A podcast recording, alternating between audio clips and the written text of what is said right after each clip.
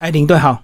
啊，各位听众朋友，大家好，我是郑文昌。我们一开始先来聊这个二零二零啊，这个疫情前你的最后一团是哪一团？我最后一团的话是去哈尔滨，嗯，哦，刚好去东北哦，那那一年也蛮冷的，零下二十六度。是一月的时候吗？哎，一月份，一月份，我印象非常清楚，一月二十六号回来。那我那一团也完全都没有受影响，刚好就四天的团，然后四天就顺利的完成所有的行程，然后回到台湾这样。你那时候在哈尔滨有听到一些消息的吗？就是有在传一些什么不明肺炎吗？哦，那时候已经有，那时候其实因为大陆的那个地陪哦，他们绝大部分都是那个国家的一个相关单位啊，嗯，所以他们那时候其实已经风声鹤唳哦，他甚至都发给我们每一个人一个口罩嗯哦。那很多的一个地方，像我们去那个冰雕的场所啊，嗯甚至去那个松花江，我在冬泳的时候，那边他都会要求要戴口罩。那时候其实他们已经知道，就已经有警觉。就已经有警觉了，已经有警觉，对。那你后来回来台湾有没有觉得很庆幸？还好，真的及早回来，而没有被这个那时候如果是过年的团就被管制了，对不对？呃，那时候有些就是行程提前结束就提前回来，那我是刚好那四天就整个行程完全都没有影响到哦，刚好就是整个行程跑完，然后那个按照时间回到台湾这样。那回到台湾有本来预计要接下一团的时间吗？哦，有，但嗯，是后来就全部都取消了，是是，是完全取消。对，嗯嗯，你要不要讲讲这个整个疫情后来在等工作这段时间的心情？就是主要是二三四月那时候状况还不明显嘛，哦，一开始是没有想到说会这么的拖延这么久拖拖延这么久。但是大概一个月之后，看到整个全世界各个国家，尤其大陆整个那武汉那边，他们整个对疫情的一个封锁哦那么的严峻，我们就开始去评估到这个未来可能需要很长时间的一个长期的抗战了。嗯那我个人来讲的话，原本是预计说大概就是半年的时间，但是真的一下子到。就是到目前整个奥棒都没有那个真的能够出团的一个状况之下，这是真真的是出我意料之外。但是在整个过程当中哈，前面到六月份我们是的确是没有什么工作，但是对我而言来讲的话，我并不认为说疫情就是一样是影响我们。反正，在带团的过程呢，我觉得我人生的一个体验就是这样：我们在拍照，这个角度不好看，嗯换个角度总是有好看的一面嘛，我们就看好看的那一面这样。所以我在那几个月的休息哦，其实因为我本身也是一个相关那个就是那种观音山背水队的一个成员哦，嗯，我这那段时间就一直在背水，体能就越来越好。嗯嗯，哦，从背七星山的体能，后来可以背抹茶山，到后来又可以去背雪山，又可以去玉山。嗯所以我觉得我是获得啊，我并没有受到什么影响，至少我体力是变好这样。可是同事之间有没有一些调整比较没有办法那么快的？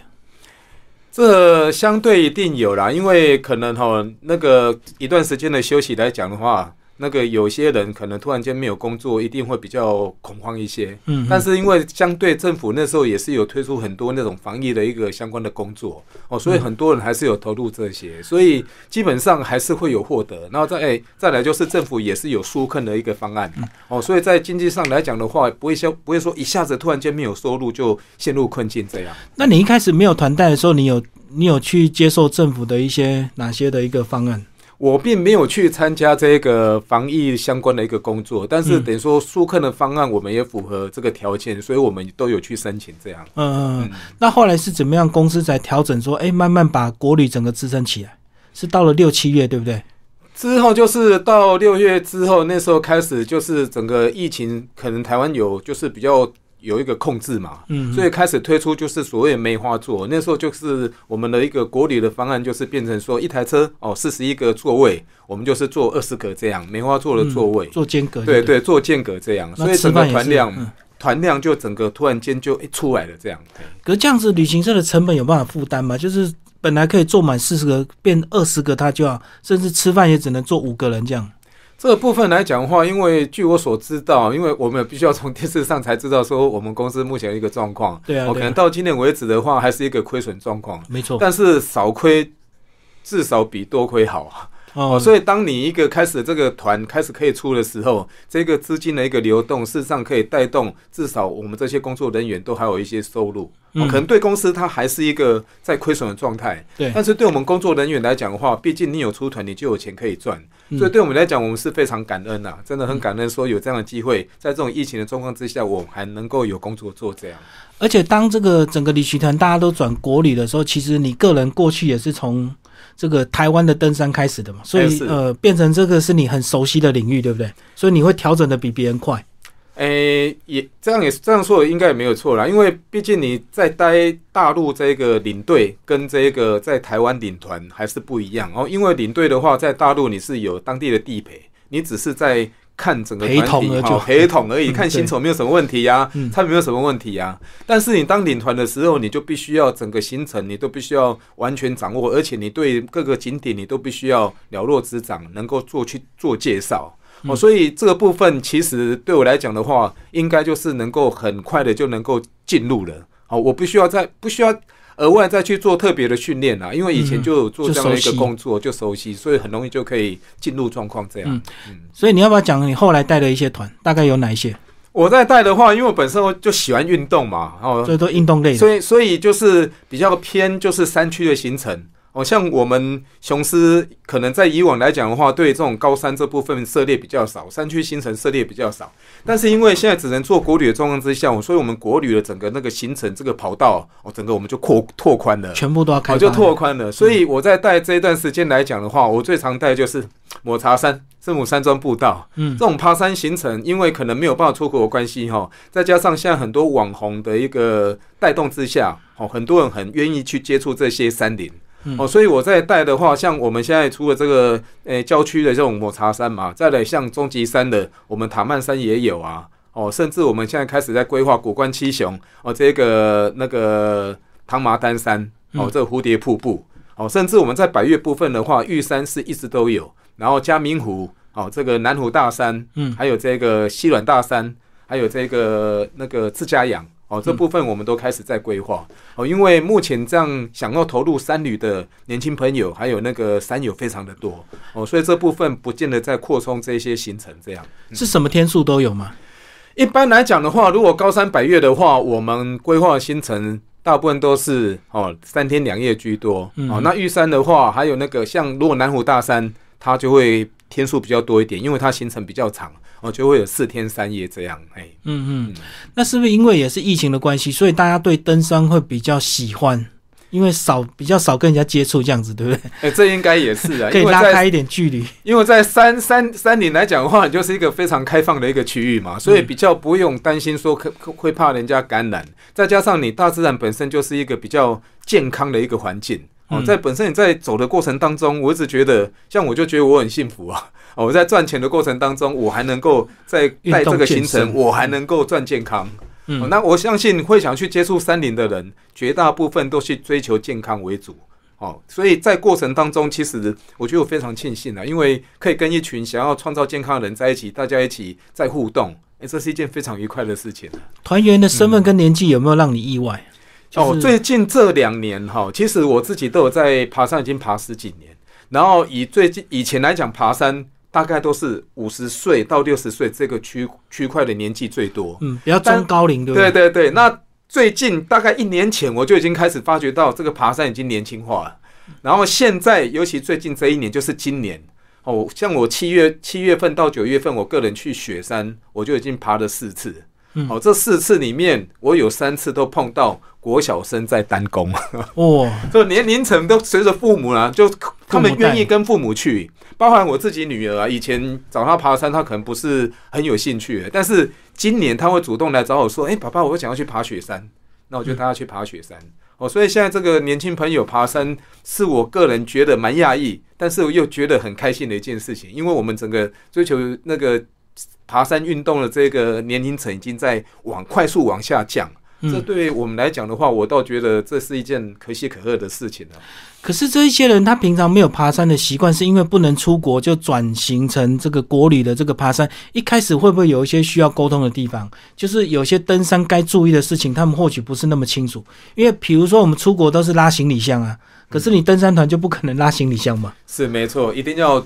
背那个双肩的背包，所以这个部分呢，我在带这个爬山团，像我最近带一个那个嘉明湖哦，从界贸市上去这个团。那事实上，团员他们本身没有爬过百越的经验哦，平常有运动，但是他没有爬过百越的运那个经验，所以我我们就是会开一个实体的一个说明会，嗯，我会把所有那个该注意的事项，一定会特别特别的跟他们强调，而且叮咛他们，再加上他们所有的这个装备哦，需要具备什么装备，我也都会一项一项列出来，然后让他们去添购哦，备有这些东西。那基本上在实体的一个说明会。开的过程当中哈，我大概就了解他们的体能状况啊，因为毕竟我们的团都是三天两夜嘛，嗯，哦，所以并不是说那种像一天单工啊，或是两天一夜，你可能必须要更优越的一个体能才有办法去负荷哦，所以我觉得说，在我带团过程当中，只要你平常有在运动，我在。带的过程教他们怎么调呼吸，哦，教他们怎么去步伐使用这个登山杖。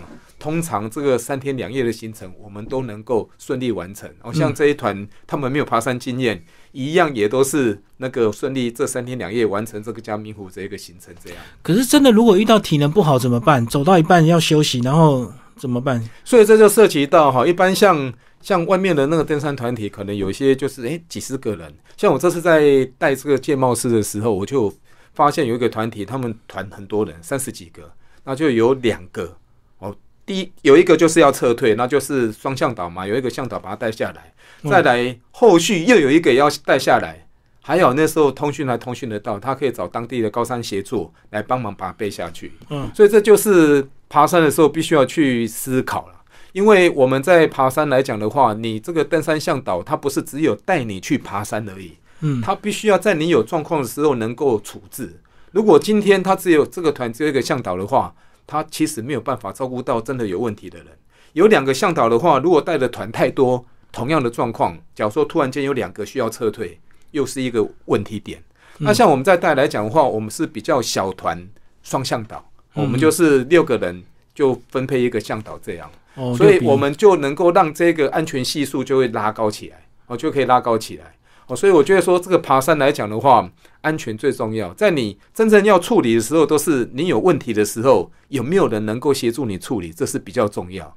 当然，我都希望爬山完全都没事，嗯，但是如果说出事的时候，你需要必须要去思考你。怎么办？有没有人可以协助你？对啊，因为如果我们是跟团，我们不舒服，可以在游览车上休息，或者是先到饭店去休息。可是山你是一直在移动的嘛？哎，是。所以是不是就要两个向导是非常重要的？哎，非常非常重要。我个人就是以前在带爬山来讲话，哈，我常常会跟山友建议，不管你参加哪一个登山团体，嗯，你务必要挑那种副那个两个向导这种团体。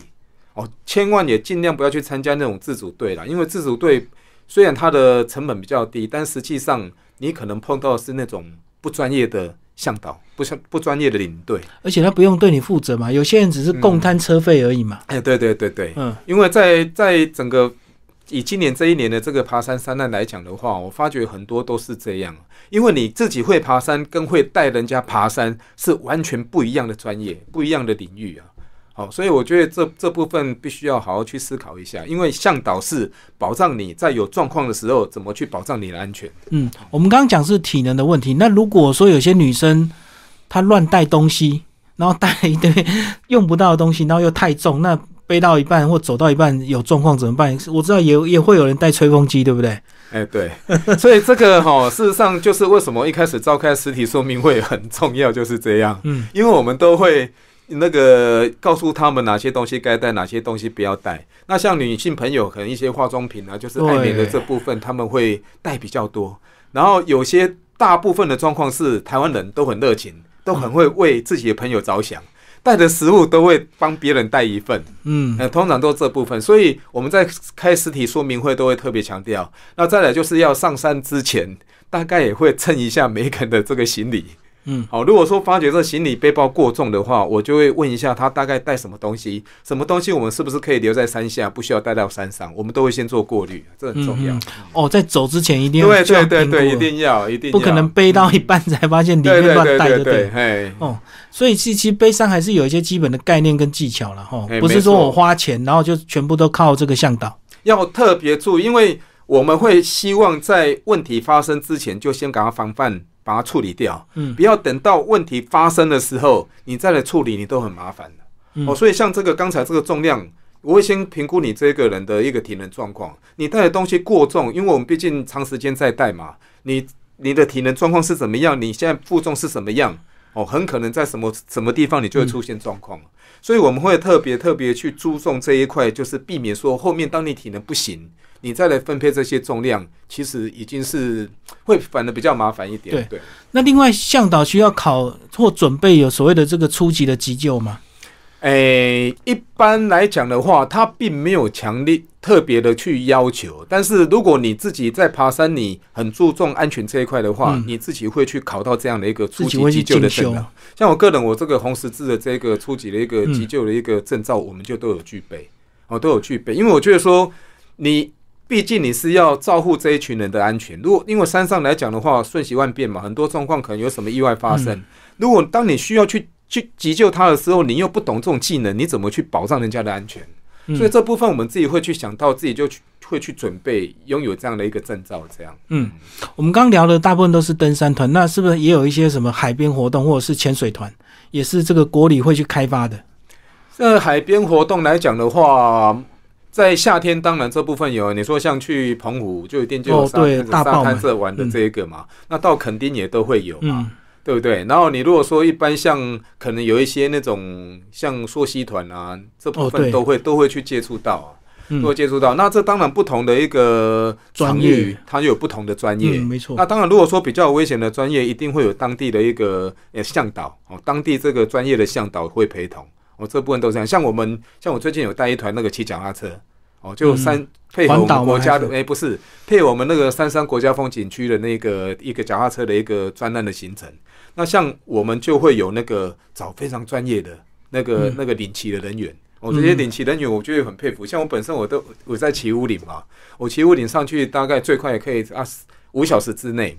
哦，这些人都在很多都在三小时之内就可以骑完，非常厉害。然后再加上可能长时间都涉猎这部分哦，所以他们在带领骑的这部分，对于那个车子的一个性能、一个技师的那个相关的调控啊，刹车安全系数的一个调控，呃，都做得非常到位。嗯嗯，对，嗯这就是我们很重视安全这一块。哦，如果说我们自己本身没有这一块这个专业的话，我们就会找出有相关技能的这些人来当这个领级这个专业的一个向导。所以现场一般都是两个向导，一个是所谓的全程向导，一个是所谓的专业向导，也没有不一定呢，因为我们随着这个团的人数，看状况。像我刚才讲三三山国家风景区这一团嗯更特殊，我们的工作人员甚至比这一个那个参加那个团员还要多。嗯那还有最近也有带一团那个呃，就侠客罗哦，嗯侠客罗这两天一夜的这个步道，我我们整个工作人员也占了九个，但是团员四十个，至少我们就是那个六个团员，我会配一个向导，这是在最少最少这样。嘿不过看这样发展，应该一路到这个年底，应该都是这个状况，对不对？因为我们看到在评估，好像今年好像二零二一年要出国还没什么机会。呃，如果以我们董事长说，整个澳棒要复苏的话，可能要到二零二二年了。嗯，对，哦，那会不会有一些所谓那个所谓彼此之间的协议，就是可以出国？这我们不知道。但是至少国旅这部分哈、为至少在未来这一年，可能还是会持续的。就算你你凹棒有可能那都是非常零星，那个可能他的一个呃专案团、专案专案团可能比较多，可能没有办法像以往那样。嗯，不不可能像以往那么常态，然后随时点随时都可以报名，马上出对团，对对对，甚至还有那个明天缺一个的，赶快报名，然后也很优惠那种价钱的那种哎是是是是是，啊，好像还要在一年后啊，嗯。哎对。所以你怎么看这次的一个疫情啊？因为我知道有些人很悲观，可是蛮多人其实也是蛮乐观，甚至有些人会觉得说，其实人类可能真的是对地球不好，有些自然的反扑才会有这样的一个发生。不过我还是觉得我比较乐观派的啦，我喜欢从好的角度来看事情啦。因为我觉得说，就我个人而言，你说这一次这次的疫情，虽然可能我们前面几个月工作机会就几乎没有，就停顿，但是因为这个停顿的关系，我我觉得我身体变得更健康。我去背水嘛，去背养生茶给人家喝，我嗯，体能变得更好。然后我后续开始在投入这个山区这个行程的时候，讲实在话，真的这跟以前在大大陆线又完全不一样。对哦，又回到自己原本专业这部分，毕竟我个人还是比较喜欢。嗯所以我觉得我在这个整个从事这个这个带团的这个今年带团这种心情哦，其实我反而比以往更要开心了。哦，以前带团是一直回来之后休个两天，又这一直重复，一直重复就对了。对对对，那现在至少说，你像之前没有工作的时候，变成就是跟家里面相处的时间变多了嘛，这也是一个获得啊。那之后开始现在领团，哦，就算我出去个三天，我三天之后也可以回来就陪陪家人，对，甚不像以前都六天八天。哦，都八天比较多。嗯，对，所以我觉得说事情看你用什么角度啦。我们在拍照的时候，这个角度不漂亮，一定可以找到一个你觉得漂亮的角度，你去拍。嗯我都用这种这种哲学来过我自己的生活。对啊，而且我们看到一些国外新闻都说，很多观光区因为人不去了之后，天空就变比较蓝，然后水就变比较清，这样子。以前游客太多没错，所以这个人太多，或许地球也必须要传传习啦。所以借由这个疫情来讲的话，或许让我们有更多的时间能够去思考，诶，我们真正需要的是什么？做什么事情是你真正能够开心的？那至嗯少就我个人而言的话，跟家里面的人多一些时间相处，我觉得很好啊。然后嗯，从事这山区登山的活动，对我来讲，我更能够乐于工作。所以对我来讲，我其实我觉得去年那我不好，对我来讲，我反而是觉得变得更好。调整的更哎，好。我觉得我变得更好，至少我心里面是更开心的。我们做任何事情都是为了开心嘛，对不对？对，因为我们看到一些领队朋友真的是一直重复的一直在带团，而且带团的这个地点通常你没有办法选择，嗯都是公司指派，嗯，然后去几天你就是要配合公司这样子，哎所以回来台湾匆匆忙忙休个一天两天，又去八天，然后一天两天又去八天，嗯对，嗯嗯，可能就或许有赚到一点钱了，可是并不是那么快乐，对不对？所以这见仁见智啊。因为我觉得生活的艺术就是这样哦，你要从你就算不愉快的的一个环境当中，或是你的工作环境当中，一样能够找到让你可以愉快、让你能够成长的这个角度。因为我觉得这真的不难呢，因为尤尤其像我在带团哦，其实我一开始会进入这个带团，是因为觉得说服务业嘛，可能有有些人会觉得说会碰到一些不理性的客人，嗯，但是我觉得其实不会，因为当你能够都以一个欣赏他的角度来出发的话，我我不能，我觉得绝大部分啊，我不敢说完全啊，我不敢说我都做得到，但是绝大部分有些人被认为所谓澳洲来的客人，事实上他还是有值得欣赏的地方啊。嗯，当你真的找到欣赏他的地方的时候，其实我发觉一个人当他感觉他被欣赏的时候，他呈现出来是一个芬芳的，就会正面，他他也会跟着正面。嗯嗯，没错，他所以后来我发觉，所以这些澳洲来的客人，其实可能是某些东西我没有注意到他的需求。所以其其实你只要去注意到他真的有些长处的地方，他可能在整个那个行程过程当中，对某些人还是有他的关心在。像这种我都特别喜欢看这一种哎、因为我觉得对我来讲哈，真正的风险是在这边人的互动。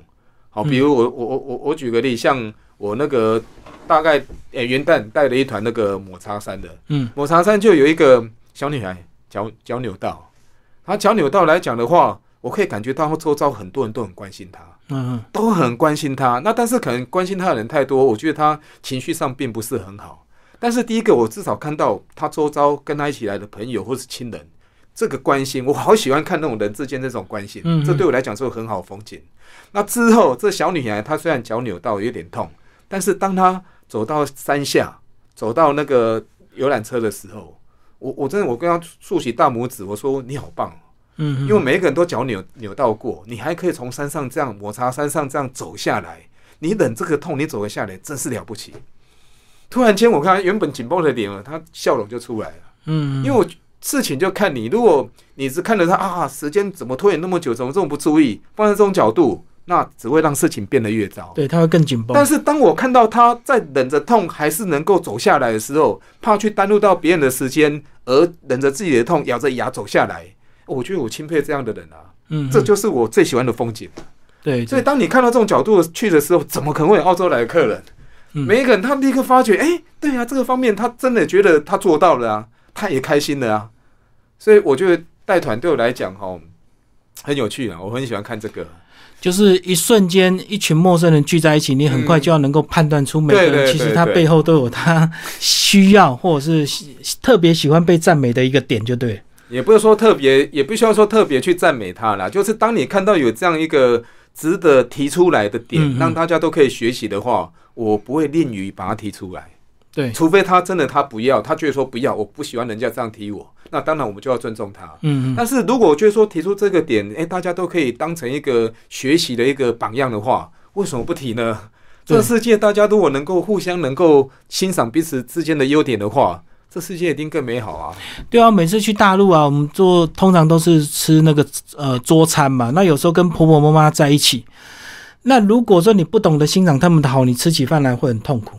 那如果你一跟他聊说这个菜是什么菜，怎么做，哇，他马上就跟你变好朋友，哎，因为他就会讲，说这个菜应该要怎么料理，这家餐厅料理的好不好，他马上就一大堆那种做菜精啊。没错，所以我我觉得旅游哈，其实是一个很好的行业啊。像我嗯最近有看到一本书哦，就是大陆有一个叫伍飞的作者，嗯他写了一本那个旅游整合世界，哎，我觉得真的很有道理呢。因为常常有人讲说，旅游是从我待烦的地方去到别人也待烦的地方。哦，大家交换，我一直 我一直不认同这一点，我一直认为说，其实旅游是我从我们准备好的一面吸引人家过来，到别人也提供他们好的一面吸引我们过去。，嗯，对不对？事实上，你一定是有看到你想要去、你好奇、你你喜欢的点，你才会过去嘛。嗯，那如果说大家彼此都提供好的一面，然后彼此互相来欣赏的话，这世界真的会越来越好啊！你没有发觉吗？对，一样的事情，可是角度不同。对对，所以我我我看到这本书之后，我就觉得哇，这个工作真好，我就开始，那我就觉得必须要从我开始，尽可能就是去看到人家好的一面，欣赏别人，然后也带着我这些团员有缘的团员，大家彼此来欣赏别人，这样。嗯，哎、这是我觉得我目前很想要做的。那这样算时间，你也一年没有带团，你最怀念哪里啊？你说大陆啊？对啊，大陆来讲的话，我最怀念的是稻城亚丁哦，好，因为那个地方是我真的发自内在感觉很 很愉快、很舒服了。像我本身也常常在爬高山百岳，嗯我爬高山百岳，我并没有在收集百岳，我对收集百岳没有兴趣。但是如果这个地方是哎，它所产那个显现的这个山势的氛围是我喜欢的，我我会一直去，一直去，一直去。有特别喜欢的季节吗？稻城亚丁是不是秋天最美？是不是？哦哦，没有，我嗯觉得只要待在那个地方。四季都美是吧。四季四季来讲的话，它就是不同的风貌。其实不见得要四季啦，其实我们一直都在不同的时空。你有没有发觉？嗯我们任何的一个当下，它并没有重复，嗯，重复是你头脑在重复，对，时间在流动。时间一直都在流动。对，这一秒跟下一秒就完全不一样，所以嗯我觉得那个地方它那个氛围会让我感觉愉快。我就非常非常想念，会一直很想去，但是因为现在疫情的关系不能去啊，所以只能等你讲这个就是我看那个印度哲学家的一些一个说法，就是你不可能踏入同一条河两次，哎，对对对，河水一直在流动。对好拉克拉续吧，对对对 对，对对，所以其实你也蛮注重这些哲学思想的。没有，我觉得生生命啊，生命就是要处在当下，然后享受当下一切在你周遭发生的事情，嗯尽量把它榨干这个记忆，要对很全然的生活了。这次的疫情就让大家 突然感受到生活的当下大部分。人都是看看在负面的啊，你看很多人都说哦，告别糟糕的二零二零年。我看到这个，我就真的有很糟糕吗？我在看二零二零年，或许我们钱少赚一点，但是其他方面我获得更多啊，那怎么会糟糕？对不对？嗯，嗯而且对整个地球反而更好，哎，对不对？啊地球的生态、空气也变比较好，因为大大陆北方的那个那个天空变比较蓝。雾雾雾霾也没了啊，对不对对对对，所以啊当有些事情对我们不好的时候，其实它一定会对某些人是好的。啊所以有时候我们当个牺牲者也不错，至少我我们有能力去牺牲跟付出啊。那这好的一面，其实你只只要静心，你再想一想，你会发觉这些好其实也影响到你啊。就像我嗯刚才讲，雾霾没了，这个空气你也变好了啊，是不是都影响我们？所以人还是要哈，因为我跟你讲，能量是中性的。嗯，你对焦再好的四面，你就是扩大这个好的事项。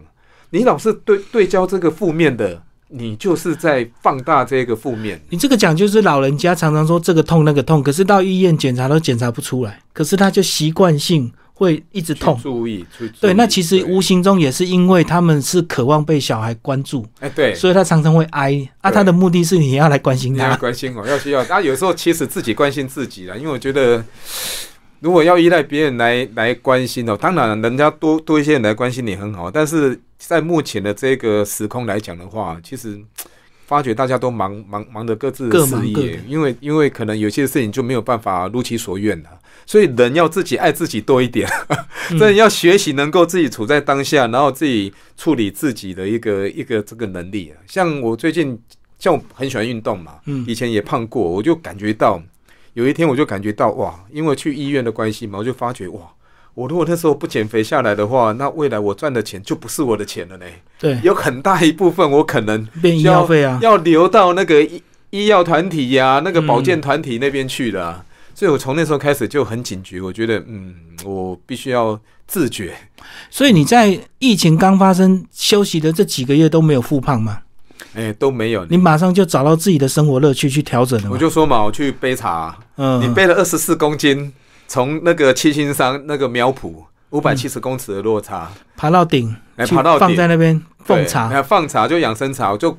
那个红枣、枸杞、黄芪嘛，然后再来那个体能够了，我又去爬抹茶山，落差八百五十五公尺，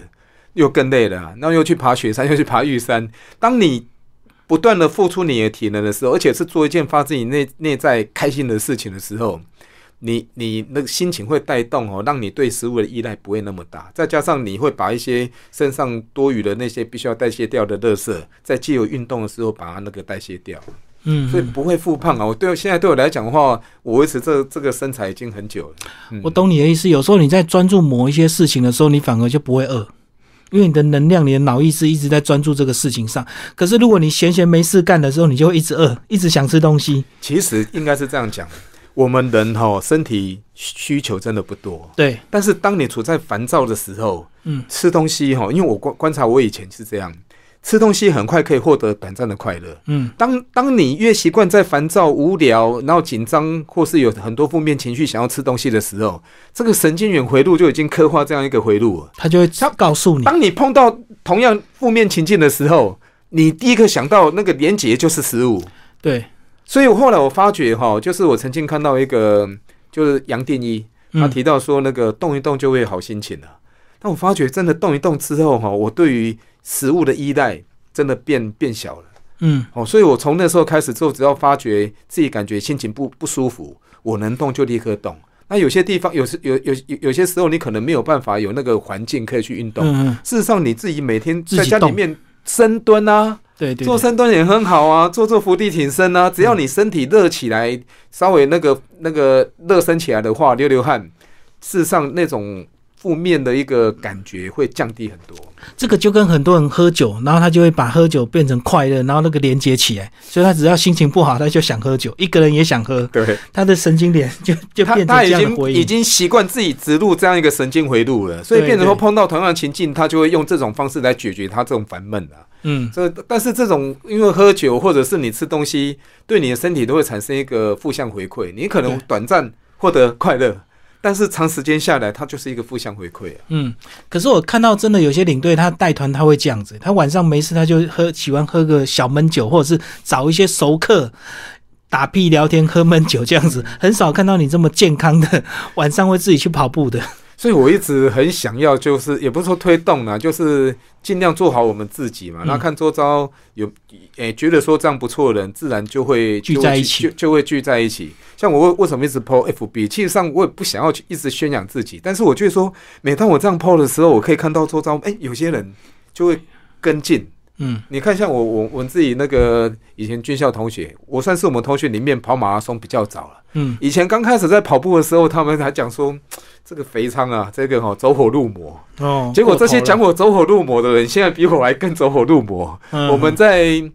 就去去年吧，哎、今年年初那个高雄山城一百公里的马拉松，我们嗯报六十六公里跟一百公里的同学加起来将近快二十个，嗯一个人跑六十六哎、至少六十六，然后也有跑一百公里。哦，就大家热衷在这种爬山啊、跑马拉松啊、超马，人越来越多。嘛，嗯那这段时间，这是我始料未及、嗯因为一开始的时候，我是他们眼中那种走火入魔了，已经走火入魔。嗯 结果大家开始运动之后，从当中得到好处，发觉对自己的身体有这么大帮助之后，自然而然不断的就是跳进去了，嗯就开始从事这种运动。那其实这真的要做了，你才会知道，你会发觉在你身上产生很多的变化。哦，嗯至少对我来讲的话，我对食食物对我依赖就没有像以前。对，我以前超会吃东西了，我曾经吃东西吃那种吃到饱，哦，吃到被人家赶出来，以后你不要来了。我知道那种就是恶性循环吃错东西，然后就一直重复吃，然后吃完又很饿，然后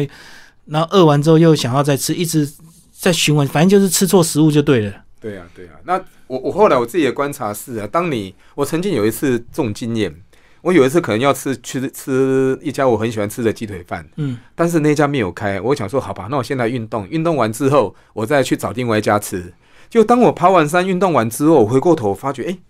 这个鸡腿对我来讲已经没有那么大的吸引力了，嗯，甚至我觉得有一点恶心的感觉。嗯我想说奇怪，刚才我怎么会想要吃这种东西？后来才发觉哦，当我们内在积满一些负面情绪的时候，你只有运动把它抒发出来，嗯你对食物的依赖就会比较没有那么大，甚至你会看清楚这个食物根本不是你运动后你想要去接触。嗯对啊，就这样啊。嗯，所以我就一直只从那时候开开始，我就是只要心情烦闷啊、无聊啊，就去跑能动我就去动，赶快去动一动、跑一跑、运动一下，让自己流流汗。然后对，哎，自然而然哦，对食物的依赖就越来越小，就这样。嗯那我这也是我在带团会不断的那个，就以身作则啦，然后给团员让他们分享我相关的这种瘦身的这种经验。对嗯，，就这样。而且你以前那个肥胖的照片很有说服力。我 一百零六，个子又不高，一百零六公斤，真的是很胖。嗯嗯，嗯，所以这个领队算是一个对你来讲是一个很好的工作，又能够健康，又能够交朋友，又能够赚到钱。没错。对啊所以我，每次在爬抹茶山哦，像我爬抹茶山，我会上上下下走嘛，然后很多人就讲说，哇，你这导游这么累啊，这领队这么累，钱难赚了。我说谁说的？对我来讲哈，我觉得这到哪边找这么好的工作，我又可以赚钱，又可以赚健康，对不对？用这角度来想，真的是这样啊。嗯，好，今天非常谢谢郑文昌为大家介绍这个二零二零疫情后的这个国旅发展，谢谢。